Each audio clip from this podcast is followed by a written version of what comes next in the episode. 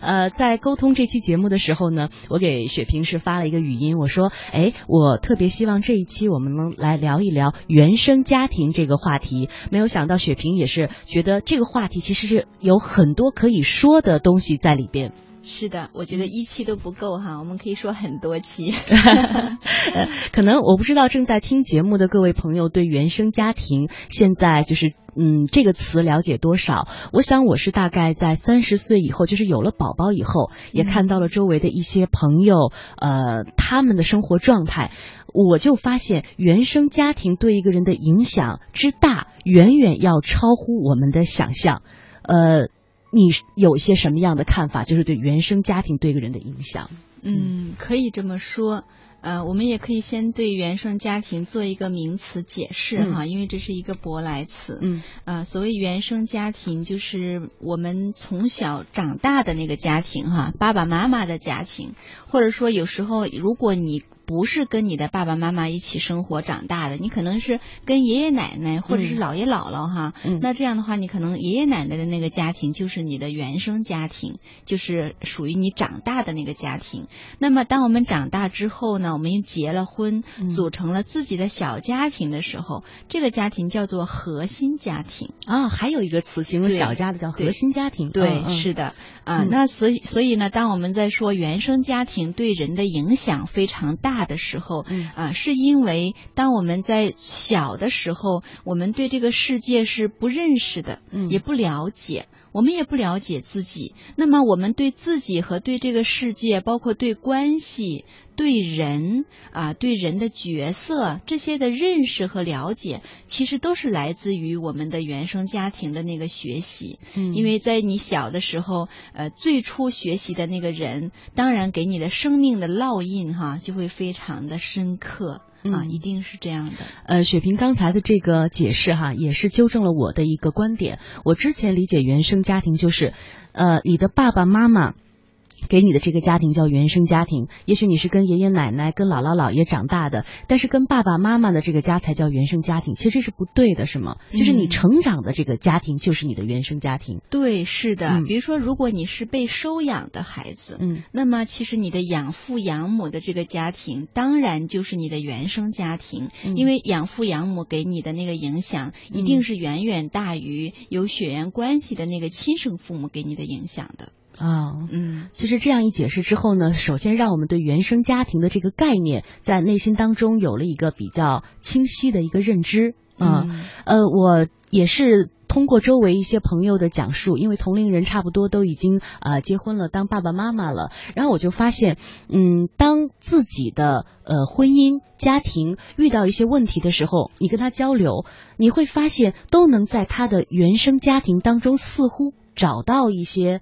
影子在，我不知道这是一个个案还是一个有共性的问题。嗯，我想肯定不是个案，嗯啊，还是有共性的。嗯，就像我刚才说的哈，就是我们对这个世界的认识啊，对异性、对婚姻、对情感、对这些的认识，其实都是来自于我们小时候的呃学习哈。嗯，但是我们是跟谁学习的？啊，一定是跟你的父母亲去学习哈。嗯，那么后来可能慢慢的成长，长大之后，慢慢的我们会跟老师学习，跟同龄人学习。但是事实上，在我们呃生命的前六年哈，我们该学习的东西其实已经是占了我们整个人生的百分之九十了。六呃，成长的前六年就六岁以前吗？能这么说？是的，六岁以前你已经学习到了这个世界是温暖的还是冷漠的啊？你已经学习到了男人是干什么的，女人又是干什么的？包括你也学习到了你要用什么样的方式去表达爱，又用什么样的方式去得到爱。当你有一些需要的时候，你该用什么样的方式去表达，或者说你可不可以有需要？那这些其实都是在我们六岁之前就已经完成。学习了，哎，你知道雪萍有一天，我是在就是呃练硬，就是练钢笔字的时候，咱们一般写字的时候，那个字帖在下面，然后上面会有一个像玻璃纸一样的，在上面描，在上面写。我那天好像就突然有灵感，我觉得说这个跟家庭对个人影响特别大。就是如果你的家庭关系、原生家庭是很顺畅的，它就像那个字很好的底板在下面。那么孩子在成长的时候，实际上就是在按着那个印儿在写在画，那么他的字不会写的太难看，他有那个模板在。很多时候我就发现，嗯，周围的一些朋友、呃熟人，呃他在讲到他的情感困惑的时候，你发现那个底板是有问题的，不知道在婚姻和家庭当中如何用一种正确的方式来相处，他也很苦恼，嗯。是，而很多时候这些学习其实都是很无意识的。嗯嗯，当你在说这个的时候，我会想起不久前我和一个女性朋友我们两个人的对话哈。嗯嗯，好像是我无意当中跟她说到了我是如何跟我的先生相处的。嗯，那么她就会很感慨的问我说：“嗯，为什么你会有这么大的包容性呢？嗯啊，你为什么会对他这么好呢？啊，为什么我就做不到啊？我对我的丈夫我就是很难。”呐我看到他那样我就很烦，嗯，然后我就当时就稍微的想了想哈，我说嗯，原因很简单，嗯，我说因为我我妈妈就是这样对我爸爸的，啊，包括我妈妈也是这样对我的，嗯，呃那。我在我妈妈那里得到了很多的爱呀、关注啊，尤其是包容。那我好像也会自然而然的用同样的方式去对待我爱的人。嗯，我说那你为什么会做不到呢？我说你想一想，你不能拿这个，你不能拿你来跟我比呀。我说你想一想，你爸爸妈妈的婚姻是多么的纠结哈，多么的痛苦，而你从小其实你妈妈也没有怎么样。陪伴过你哈，他对你其实没有那么耐心啊，所以你也会很难很耐心的对待你的丈夫，这都是很自然的一个传承啊，你也不是故意的。呃，所以我觉得像呃亲密关系之间的相处哈，因为嗯。我们小时候能够看到的，能够潜意识当中模仿的，只能是来自于我们的父母，所以他会潜意识的成为你的一种处事方式。呃，如果一个孩子非常幸运，他成长在一个他的父母知道怎么相处的环境当中，其实他的婚姻成功概率是会很高的。嗯，一般来说是这样的。嗯，但是呢，也不能排除还有一些意外的发生。嗯嗯。就是有一些时候呢，可能父母亲的婚姻挺幸福的。嗯。但是呢，这个孩子依然可能会遇到一些呃婚姻不幸福啊、痛苦啊这样的情况，因为我们的成长过程，它不是说呃。那个一个轨道你就往前走就很顺了，有时候你可能无法预期的，对你可能 会在其他方面遇到一些呃挫折、伤害，然后影响到了你的性格。有时候干脆就是有文化环境的局限，啊，使得你有时候会遇到一些明明父母的婚姻还不错，可是你自己却不是那样的。嗯，所以人。非常复杂哈，是像我们的社会一样很丰富。嗯呃，但是我就想说，其实它的如果同样的概率来讲，概率会高一些啊。对，我身边有一个特别阳光的朋友，然后一个特别爱笑的姑娘，然后我那天跟她聊天，我说你爸爸妈妈感情是特别好吧？他说对，他说如果我妈感冒了，他我爸不把这个药放到茶几上，我妈是绝对不会吃的啊，就是一个很小的细节，你就能感受得到那种阳光的性格和看事情的角度，一定是来自于原生家庭给予他的营养。嗯。可以这么说，就像是有时候，呃，当我的朋友们在谈论说啊，某某人他看起来就是很弱呀，很无力呀，没有力量，然后我就会说，嗯，可能他呃被爱的太少了哈。嗯嗯，那天我是。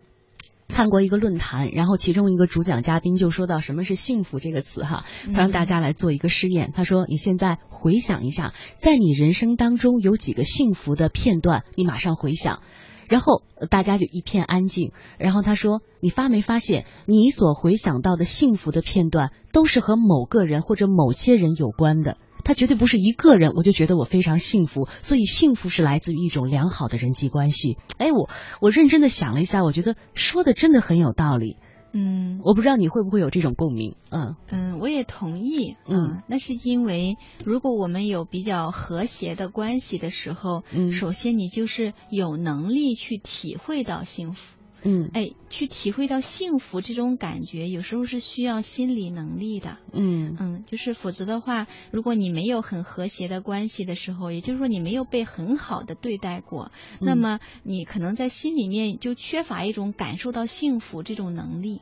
嗯，呃，其实今天之所以要说到这个话题呢，其实，在写到这个关键词“原生家庭”的时候，我就一下想到了周围很多的这个好朋友，他们的生命状况不一样，呈现出了不一样的现在的一种呃生活的面貌。我其中有一个朋友。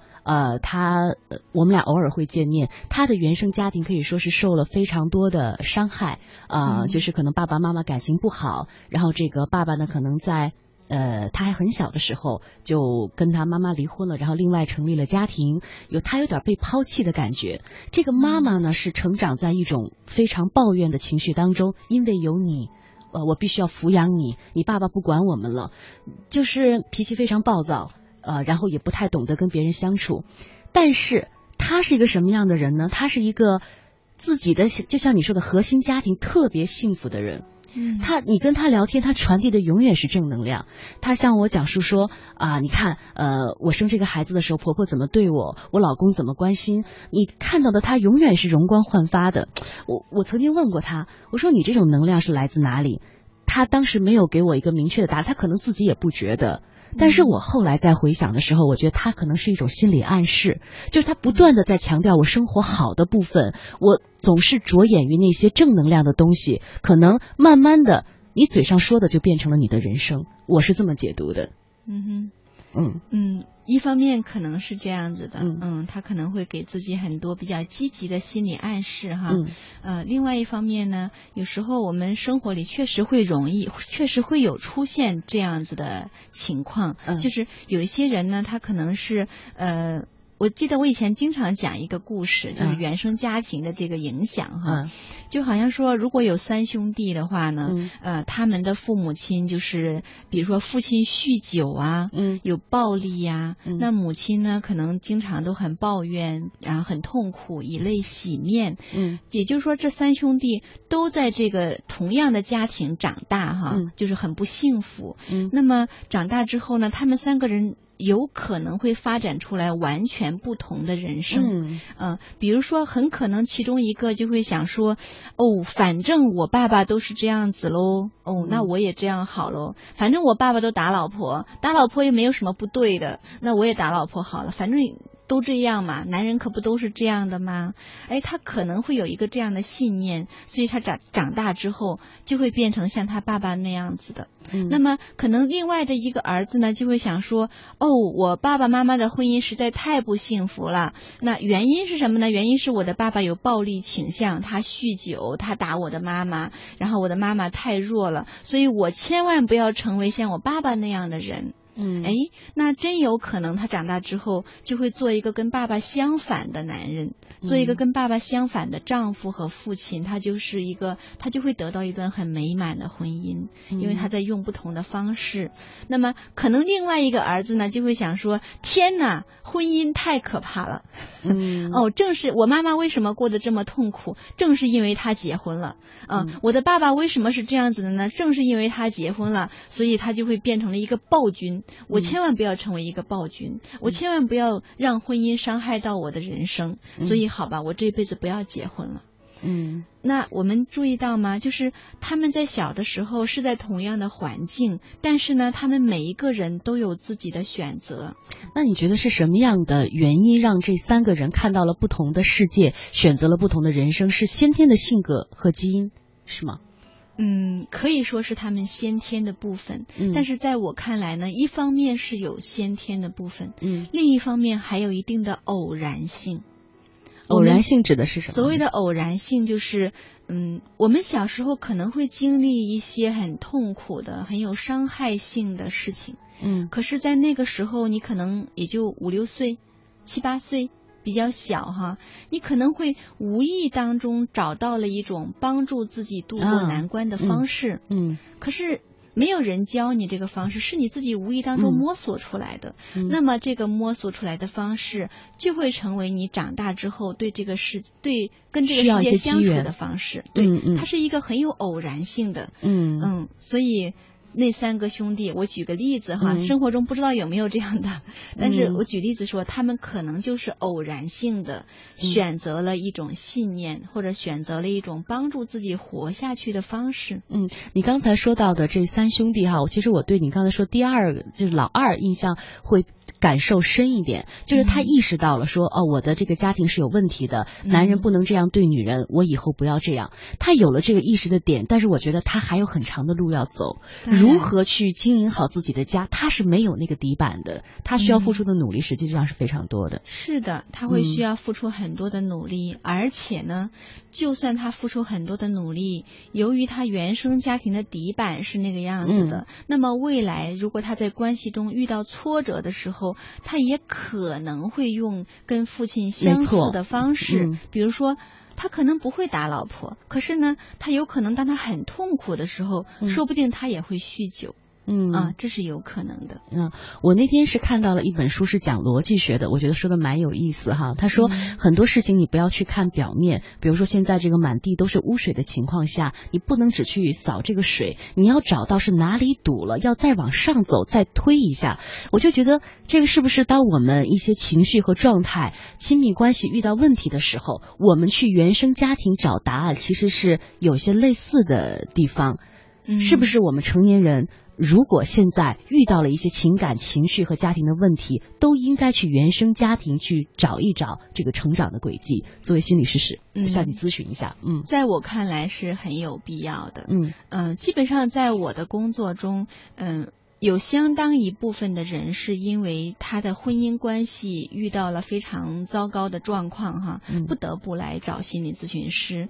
那么，通常在我们呃咨询的初期，我都会提醒他们的，就是他必须有一个嗯视角，就是说你要明白你现在的婚姻遇到了这样的阻碍，哈，他可能是有可能跟你自己和你父母的关系。或者说你父母的婚姻关系，包括可能你自己跟别人建立关系的方式，跟这些是有关系的。嗯，所以说不仅仅是你的婚姻关系出了问题，而是你要再往根子上再往下看一看，看得深两步。啊，我都会这样提醒他们。嗯，我知道在心理治疗的时候会有一种叫催眠疗法，是吗？啊，是有。催眠疗法是不是就是让人在一种？呃，自然的状态当中去找潜意识的那些留在自己记忆当中的那些伤、那些痛、那些过去。我是嗯，不是专业人士，所以我要向你咨询一下，嗯。嗯，首先是我不懂催眠，啊，就是那是心理学另外一种疗法是吗？对，它是一种方法，就是我在我的工作中是不用催眠这一种方式的，嗯，啊，但是呢，我还是知道一些原理，嗯。嗯，所谓催眠就是让人们呃放松一下，就是让你不至于呃太多的焦虑啊，然后太紧张啊，因为当你太焦虑紧张的时候，一些情绪性的东西啊，内心。深处很深的东西就会被压制，你就会没有办法看见它了。嗯，那么催眠的话呢，就是让你进入到一种特别放松，甚至有一点无意识，少一些思考而多一些直觉。嗯，而在这样的状态下的时候，可能那些被压抑了的情绪情感就会更容易被浮现。嗯啊，是用对，它是这样的一种方法。嗯，那就呃，你的这个职业来讲，呃，给我们一些建议，就说是不是每一个成年人其实都是带着一些童年时代原生家庭来的伤或者是痛，只不过有的人是显性的，有些人是隐性的，我们都应该用一种办法去回顾一下自己的这个成长，让这种伤能够痊愈，是不是每个人都有这个必要？嗯，首先是每个人都有必要，可是呢，要不要每个人都去这么做？嗯。啊，那就要视乎每个人自己的需要，嗯，他也需要有一些机缘，嗯。呃，我想起来不是有一句话叫做呃认识你自己哈，好像是神都这么说，是最难的事情，认识你自己。嗯，可是，在我们的生活中，呃，确实我们都知道啊，你要了解自己呀，嗯，可是。真正的把去把这个认识自己当成是一件很重要的事情去做的人，其实并不是那么的多哈。嗯，那么这一小部分很愿意去认识自己的人，那你该如何认识自己呢？嗯，可能。除了去呃每天观察一下你的生活是怎样的之外，那去看看你的父母是怎样的。啊，看看你父母的婚姻关系是怎样的，嗯，包括回顾一下你小时候是如何跟父母相处的，而你的父母是如何对待你的，以及这些东西对你现在的影响是什么。通过这样的梳理，嗯，确实是会增进人们对自己的了解哈。当我们越了解自己的时候，你就会越知道你现在的一些困扰怎么了。为何会发生？呃，那么该如何去解决？你就会更有一些方向哈。嗯，那在心理学上，比如说一个人想要更好的认识自己，然后把这些关系梳理清楚，他除呃除了找像你这样比较专业的专业人士之外，其实还有一些什么样的办法或者是建议给这些朋友吗？嗯。其实我们是通对认识自己呢，确实是可以通过心理咨询来做。嗯，呃，但是呢，我想为什么心理咨询可以帮助人们认识自己呢？嗯，那是因为你和心理咨询师建立了一段呃比较亲密的关系，你可以通过这个关系的互动来去认识自己。嗯，那如果我来谈到了这个认识自己的本质哈，就是你在这个关系当中，你会有一个机会看到你是如何跟这个人互动的，你是如你对他有一些什么样的感受、感想等等。那么其实婚姻关系、友情关系也可以有类似的功能。嗯嗯，这也是为什么我比较呃。呃，关注于说婚姻关系的成长发展哈，因为一段相对健康的、有包纳性的婚姻关系是可以促进人的自我的成长的。嗯，可是这个自我的成长是不是会建立在你对你自己的认识的基础上哈？嗯，只有当你知道你是怎样的，你怎么了，你才能知道说接下来我可以如何进一步的发展我自己哈。嗯。嗯，对你刚才说到的这个，让我也很有感触。因为我们说到关系这个词，它一定是两个或两个以上的人的，包括夫妻之间，得必须共同有这个意识，才能彼此去成长。所以我看到现在有一些心理咨询呃的工作室，或者是一些心理咨询师，他们开设的班和培训都是最好是让你们夫妻双方都来。嗯呃，我觉得这个才是一个真正能解决这个问题的一个办法。光靠一个人，但是对方没有跟上你的这个状态，这个解决起来也是比较麻烦的。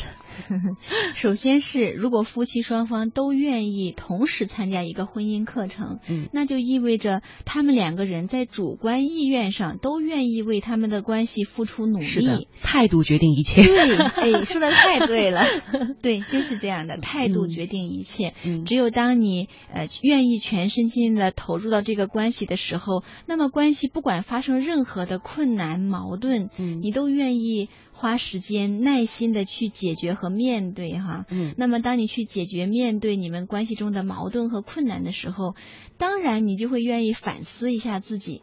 嗯，这个问题发生了，为什么会发生呢？我做了些什么导致了这个问题的发生？哎，当你这样去想的时候，是不是你就在通过这个关系去认识自己，慢慢的有所调整？对我曾经问过雪萍，我说来呃找心理师来做咨询的人，什么样的人会进步比较大？是学历高的、悟性高的？呃，你告诉我说都不是，是那种愿意打开自己的人。我觉得也是我们刚才说到的，其实态度是最重要的。